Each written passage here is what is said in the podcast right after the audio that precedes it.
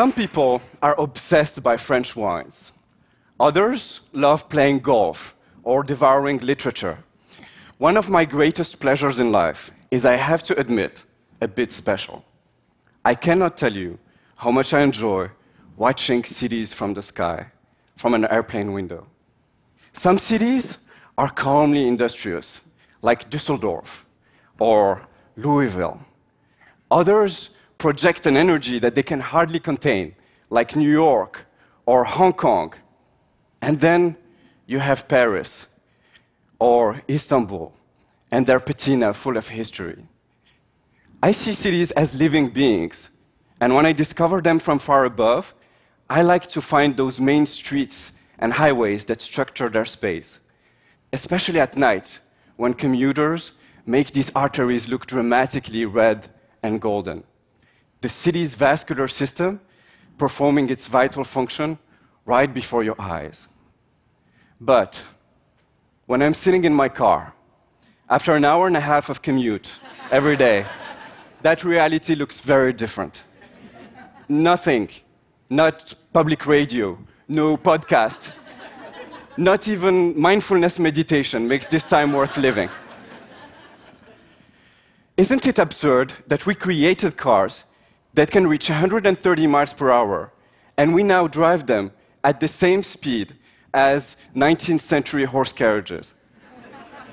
In the US alone, we spent 29.6 billion hours commuting in 2014. With that amount of time, ancient Egyptians could have built 26 pyramids of Giza. we do that in one year, a monumental waste of time, energy, and human potential. For decades, our remedy to congestion was simple build new roads or enlarge existing ones. And it worked. It worked admirably uh, for Paris when the city tore down hundreds of historical buildings to create 85 miles of transportation friendly boulevards. And it still works today in fast growing emerging cities. But in more established urban centers, significant network expansions are almost impossible. Habitat is just too dense, real estate too expensive, and public finances too fragile. Our city's vascular system is getting clogged, it's getting sick, and we should pay attention. Our current way of thinking is not working. For our transportation to flow, we need a new source of inspiration. So, after 16 years working in transportation, my aha moment happened when speaking with a biotech customer. She was telling me how her treatment was leveraging specific properties of our vascular system. Wow, I thought, our vascular system, all the veins and arteries in our body making miracles of logistics every day. This is the moment I realized that biology has been in the transportation business for billions of years. It has been testing countless solutions to move nutrients, gases, and proteins. It really is the world's most sophisticated transportation laboratory. So, what if the solution to our traffic challenges was inside us?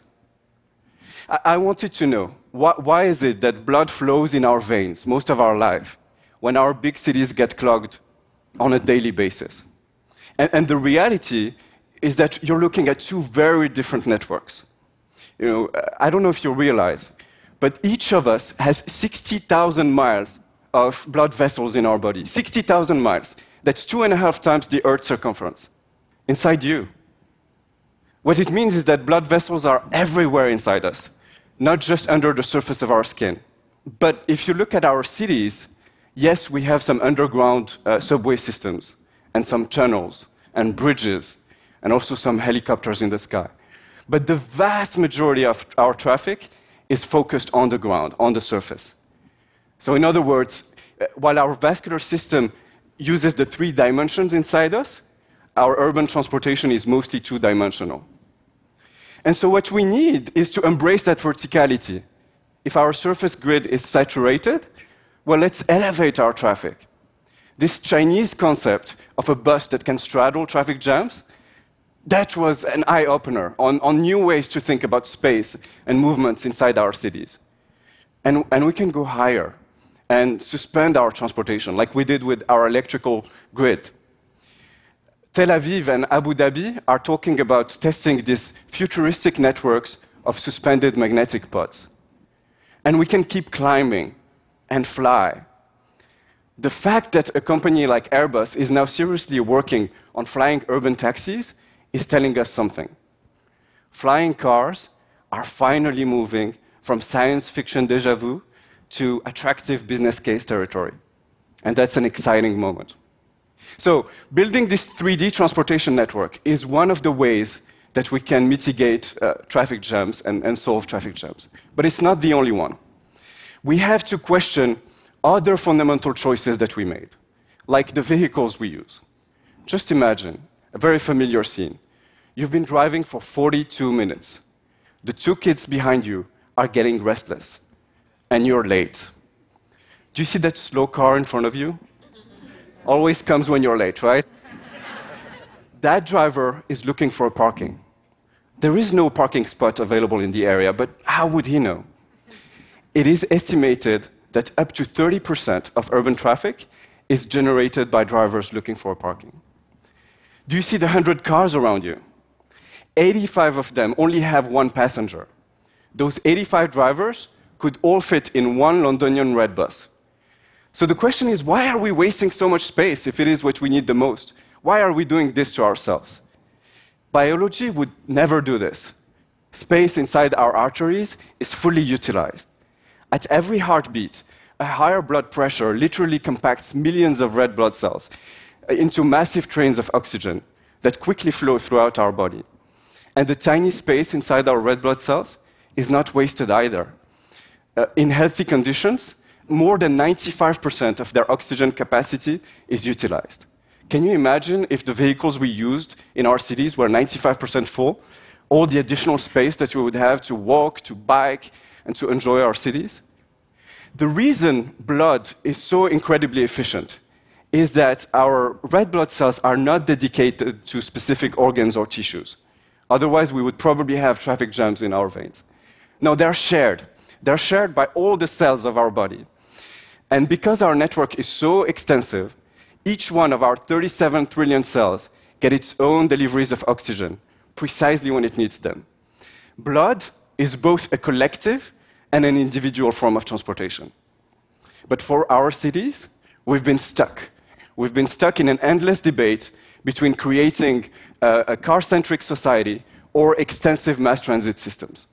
And I think we should transcend this. I think we can create vehicles that combine the convenience of cars and the efficiencies of trains and buses. Just imagine you're comfortably sitting in a fast and smooth urban train along with 1,200 passengers. The problem with urban trains is that you sometimes have to stop five, 10 times, 15 times before your final destination. What if in this train you didn't have to stop? In this train, wagons can detach dynamically while you're moving and become express driverless buses that move on a secondary road network. And so, without a single stop nor a lengthy transfer, you're now sitting in a bus that is headed toward your suburb. And when you get close, the section you're sitting in detaches and self drives you right to your doorstep. It is collective and individual at the same time. And this could be one of the shared, modular, and driverless vehicles of tomorrow. Now, as if walking in a city, buzzing with drones, flying taxis, modular buses, and suspended magnetic pods was not exotic enough. I think there is another force in action that will make urban traffic mesmerizing. If you think about it, the current generation of driverless cars is just trying to earn its way into a, a traffic grid made by and for humans. They're trying to learn traffic rules, which is relatively simple, and coping with human unpredictability, which is more challenging. But what will happen when whole cities become driverless? Will we need traffic lights? Will we need lanes? How about speed limits? Red blood cells are not flowing in lanes. They never stop at red lights. In the first driverless cities, you will have no red lights and no lanes. And when all the cars are driverless and connected, everything is predictable and, and reaction time minimum. They can drive much faster and can take any rational initiative that can speed them up or the cars around them. So instead of rigid traffic rules, uh, flow will be regulated by a mesh of dynamic and constantly self improving algorithms. The result? A strange traffic that mixes the fast and smooth rigor of German autobahns and the creative vitality of the intersections of Mumbai. Traffic will be functionally exuberant, it will be liquid, like our blood. And, and by a strange paradox, the more robotized our traffic grid will be, the more organic and alive its movement will feel. So, yes, biology has all the attributes of a transportation genius today.